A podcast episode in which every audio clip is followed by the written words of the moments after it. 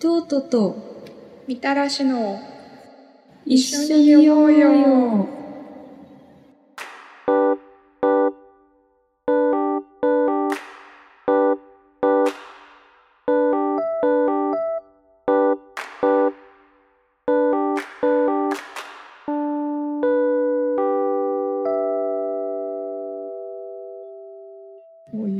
なんか、うん。あれはどうですか？あの、ドラえもんか学習漫画みたいな。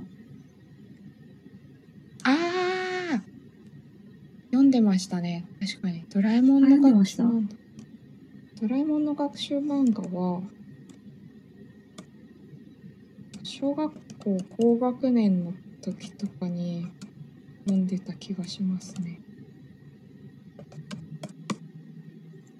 私もちょっとだけ多分読んでたんですけど、うん全くこう、頭に知識が入ってこないまま、うん3分の1だけ読んで飽きて終わるみたいな、繰り返してましたね。うん。ああそっか。なんかすごい小学生の頃から中学にかけてすごいなんかエジプトに興味があってだから学習漫画とかもエジプト関係のばっかり読んでましたねうん。でもちっちゃい頃からなんかこう死ぬのが怖かったんですよ今もう薄れたんですけ。どそううん。でエジプトのなんかこう死生観みたいなのがめちゃくちゃ出てくるじゃないですか、そうですね。そうミイラのやつ。そうそうそうだからそれを目の当たりにするのも怖かったんですけどなんだろう復活するのかどうかとかうん。考えちゃうじゃないですか 読むと。臓器を抜いてうんこ、骨壺に溜めてってやって、うん。これはいつか復活した時に使うから保存しといてみたいな。うん。でも体は腐っちゃうからなんか腐らないようにあ体が腐らないように臓器を抜いとくのか。そうえーじゃあ復活したらどうなる？食べ物食べれるの？っていうか 素朴な疑問な。そうそう。いや食べれんよなってもうさすがに学習漫画読んでるぐらいの子供だとわかるからなんかそのやっぱ宗教観というかその地に根ざすなんか宗教観ですね。なんか死を死と生を取り巻く宗教観みたいなものにすごいざわざわしてましたね。あーってなへえ。やっぱ後々の興味の対象が出ますね。そうですね。確かに。思えば昔からその辺りに着目していたんですねきっと。うん。私もね、ギリシャ神話大好きですけど、うん。一番最初にギリシャ神話触れたのは多分中学校の図書館で、うんえー、っと、誰の話か忘れたけど、あの、うん。子供、男性の神に子供がうん。いっぱい生まれたけど、うん。その子供の誰かにうん。将来君殺されるよっていう予言を受けて子供食べちゃうシーンがあって、ああそれ見て、すっげえ、うわ、グローっと思いながら、うん。あの、グロいんだけどなぜか見ちゃうっていうので、うんすごい覚えてて興味が湧いてきました。あの有名な頬張ってるやつで有名なやつですか？そうです、そうです。名前忘れちゃったけどみんなが一度は見たことあるやつですよねうん。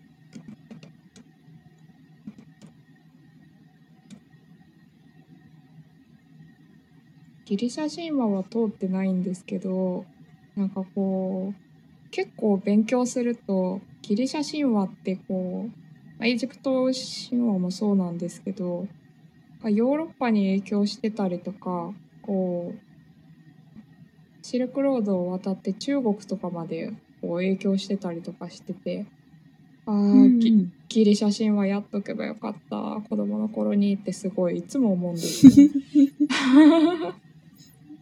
うん。義務教育に入れといてくれって思ってますね。ああ、それいいな。あ、サトゥルヌスか。食べちゃう人。うん。我が子を食らうサトゥルヌスってやつですよね。そうだ、怖い絵みたいなタイトルの本で、めっちゃ取り上げられてるうんやつだ。このゴヤのやつですね。うん。プラド博物館、美術館にある。あれす、これすごい繰り返し見る気がします。ネットとかでも。なんか、うん。えー、そっか。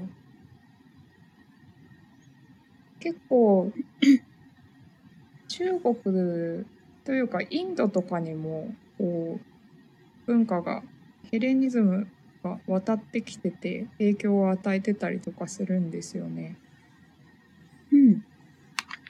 で、なんだろう、例えば、うーんと、仏教の勉強をしてると、蓮の花とかが、すごいこう、まあ、お釈迦様が蓮の花の上に乗ってたりとかするじゃないですか。うんうん。で、蓮の花ってすごい神聖視されてるんですけど、なんかこう、一うん。般に言われるこの仏教の説明とかでまああのなんだろう仏仏像が手に持ってるものの説明とかで、まあ、これはこういう意味があるよとか法輪はこういう意味があるよとかと同じ感じであの蓮の花が神聖視されてるのはこういう意味だよっていうのがなんか納得いかなくて私は 勝手に納得いってないんですけど、あの蓮の花って泥の中から出てくるじゃないですか。あのああ、そうですね。そうでまあこう泥の中からあんなに綺麗な花を咲かせるっていうのは、まあ、なんか人間に例えて言うならまあこのなんか辛いこの現世で、まあ、頑張って修行をした後に、まあ、お釈迦様はこう悟りを開いてあの涅槃にたどり着くみたいなのを表しているみたいなのをよく書いてあるんですけどすごいうん。えー、でもそんえー、もうちょっとあるだろうなんかって。うん。思うんですけど調べてみたら結局エジプトだかギリシャの方からこのハスうん。を、ハスっていうシンボルがもともとそのなんだろう神聖視されてきたシンボルでそれが西から渡ってきてそのシンボルを使ってるんじゃないかみたいなのを見た時にああ、うん。それは確かに納得がいくなってなんかちょっと思いますうん。だからなんか毎回イスラム教の勉強とかする時もなんか結局イスラム教も知恵の館であのギリシャ語ギリシャ哲学とかギリシャの自然科学とかをアラビア語に訳してなんか勉強し直すみたいなのをやって発展していたので中世、うん。なんか結局なんかえっ、とイブン・ハッシーナだっけな。えっ、とアラビアの有名なあの医学の開祖みたいな人がいるんですけどその人のこと調べた時も結局ギリシャのえっ、と名前忘れちゃったな。なんかギリシャのなんか医学の祖みたいな人の話を元にしてこう発展させたみたいな感じだったからあうん。やっぱりギリシャやんなきゃダメじゃんみたいになって もういっつもギリシャやんなきゃダメじゃんなってなってるんですよね。だからうん。そうですよね子供の時にギリシャ神話に通っておくといいですよね。うん。楽しいし、うん。役に立ちそう。役に立ちますよね。あと結構まあ、な、みうんうんみたらしさんは、うんえっ、と、割と子供の頃からうん児童文学ちょこちょこうん読んでて、うんハリーポッターもがっつり、うんこう、ハリーと一緒に成長してきて、で、その流れで大人になっても本は読んでるって感じですかね。そうですねその流れで大人になっても読んでるって感じですね。なんか、うん児童文学ってこう文章が平易なんだけどすごいなんだろうあの頃の子供にの悩みに寄り添うような描写が多かったりとかうんうんうん。あと結構単純になんかすごいワクワクするような展開だったりとかっていうのがすごい詰め込まれてるじゃないですか。だから、はい大人になってもすごいなんかいいなーって思ってうん。英語で児童文学読もうって思ってマジックツリーハウスのあの現象に当たったんですよ。うん。で一巻ってあネタバレになりますけどうん。あれもう何巻も出てるからあの子たちがこう違う世界に行くっていうのはもう表紙見ればわかるんですけど なんかうんうん。一巻の導入ってあの子たちもあの違う世界に行くって知らないじゃないですか。はい。このなんか前段階と、まあ、ハリー・ポッターもそうなんですけどまあでも言ったらし構造的には「スター・ウォーズ」のエピソード1もそうなんですけどうん。あのここではないどこかに行くなんか日常の描写との対比みたいなのがすごい。ワクワクして好きですね。うん。そうだな、なんか異世界迷い込む系というか、うん、それもワクワクするけど、うん、私はもう、あの、がっつり世界観ができてて、うん、もう、超、何回、何巻も何巻も出ている長編のファンタジーのバトルものがすごい好きなので、うん、うん、読み切れた試しがないんですけど、うーん、あの、えっ、と、エラゴンっていうドラゴンライダーシリーズっていううん、うん、少年とドラゴンの成長と旅と戦いを描いたうん、シリーズがあって、それも好きで、うん、うん、あとなんだっけな。なんか、アメリカで一番有名な RPG がうん、小説化したみたいな、すごいこう、うん、うん、壮大な話のうん、文庫版を見つけてすっごいワクワクして読んだりとか、うん、名前が思い出さ、出せないのが悔しすぎるんですけど、うん、えードラゴンが絶対題名に入ってるやつなんですけど、忘れました。なんだろあとは、オーディブルに、う。ロードス島戦記だったっけな、ロードス戦記だっけ？ああ、はい、ありますね。アニメ化ししてるはずのうん、超長いお話があって、そういうのも大好物なので、ロードス島戦記だ。めちゃくちゃ長いですよね、あれ。長いと思いますね。私何巻まで出てるか確認しないで聞き始めちゃってるんですけど、うん長いだろうな。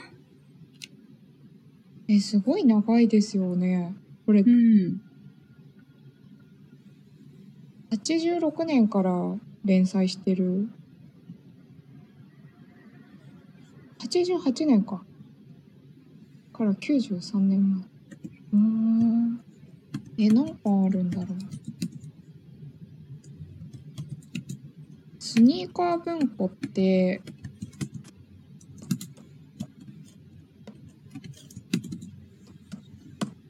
通ってないんですよね。私も通ってないですね。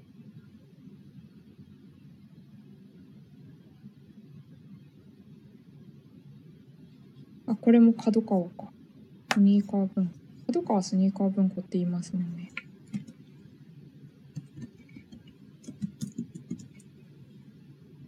そっか。え指輪物語とか読んでます？それがね、読んでないんですよ。ああ、なんかお話聞く限りではすごい好きそうって思いました。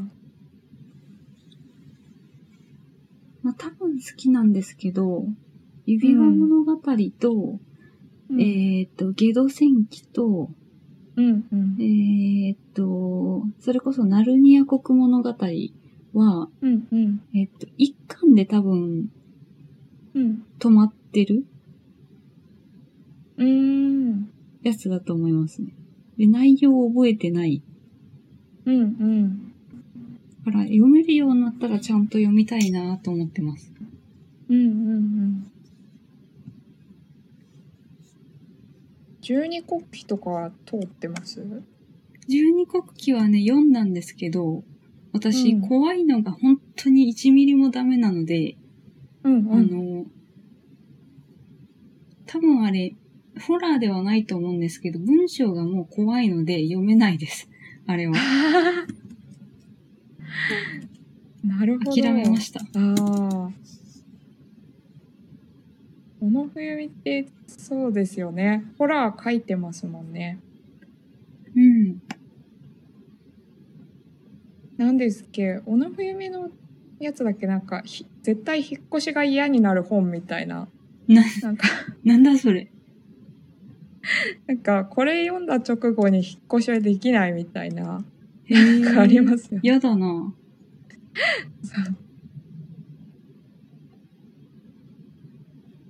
あゴーストハントも小野冬美か。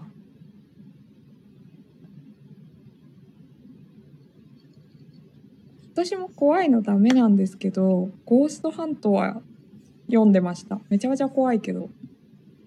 うーん。十二国旗は私は2巻ぐらいまでしか読んでないんですけど3巻ぐらいまでかな。ゴーストハント読んでましたね。ああ残影かな。引っ越ししたくなくなるやつ。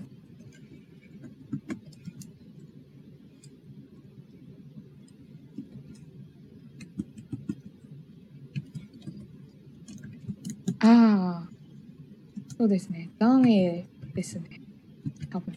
うん。この冬のああ映画化もされてる？されてますね。私がさっき、えっ、と、RPG で名前が出てこないうん。超大作の名前出てきました。ドラゴンランスっていうやつなんですけどう、ん。超王道ファンタジー系です。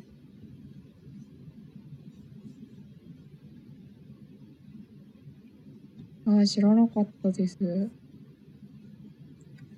でこれらは絶対大好きで、あの、うん。多分3巻、2、3巻以上はどれも読んでるんですけど、うん。長いので終わりまで読めたことがないという。うんうんうん。読み終わりたいな、早く。そうか。な何冊あるんだ？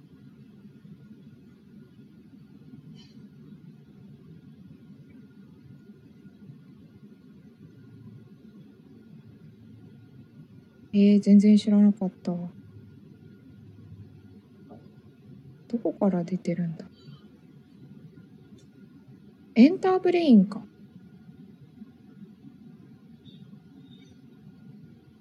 えー、知らなかった。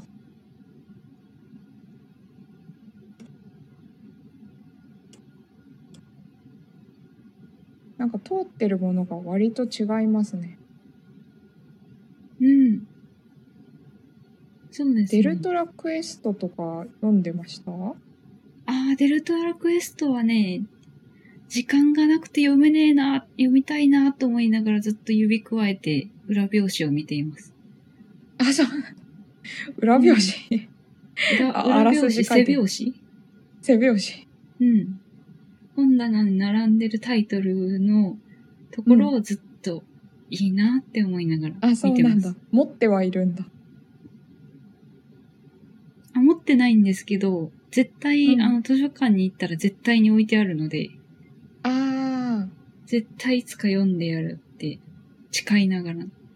うんうん。すごい本屋でよく並んでますもんね。うん。ちなみにみたらしさん、そろそろ私は体力が限界です。あ、じゃあそろそろこの辺でやめておきましょうか。結構面白くななりましたね。なんかうん。喋ったら喋れるもんですね。うん、喋ったら結構出てきます。ね喋ったら結構出てくる。しかもなんかトートさんの教えてくれるやつ私全然知らないから面白かったね。うん。全然通ってないやつだと思って多分微妙に世代が異なるからなんか意外と児童文学あれですねなんか自分出たタイミングと自分の年齢も割と関係あるかもですね。そうですね。ねまあ、関係あると思うけど、私はね、あの、うん18歳ぐらいからしか読んでないんで、ほぼ。うーん大人になってから好きそうなやつをこう、手当たり次第読んでましたね。うーん。いろいろ教えていただきました。全然知らなかった。うん。2002年が、あの、最初の初版だ、でしたね。デルトラクエストは多分そうか。ハリー・ポッターにお熱ぐらいな時ですね、きっと。えー、オーストラリア・シドニー生まれなんだ。えーなるほど。ありがとうございます。よし、じゃあ、この辺で、うん。はい。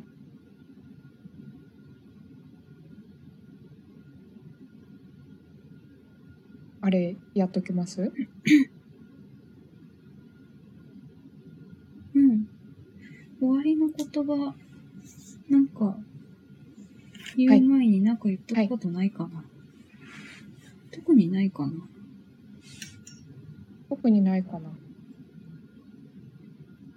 あれかな、ノイダーさんがしばらく育休だと思うから、うん。しばらくみたらしさんとやります的なことを言っておけばいいかな。ああ。ありがとうございます。じゃあ、そんな感じで。すいません、みたらしさん言ってもらえませんか？わかりました。はい。お願いします。自分から。はい。うん。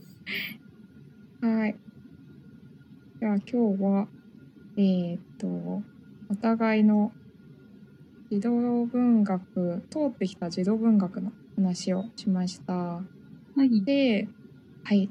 ノリダーさんが、この先もちょっと育休でお休みなので、また私が収録させていただければ嬉しいなと思います。はい。次はね、はい。次何の話しましょうかね。あの名作児童書の話します。ああ、いいですね。ねえ。モモとか、星の王子様とか、うん。ね。はい。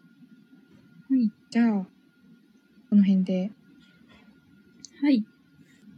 また一緒に読もうね。バイバイ。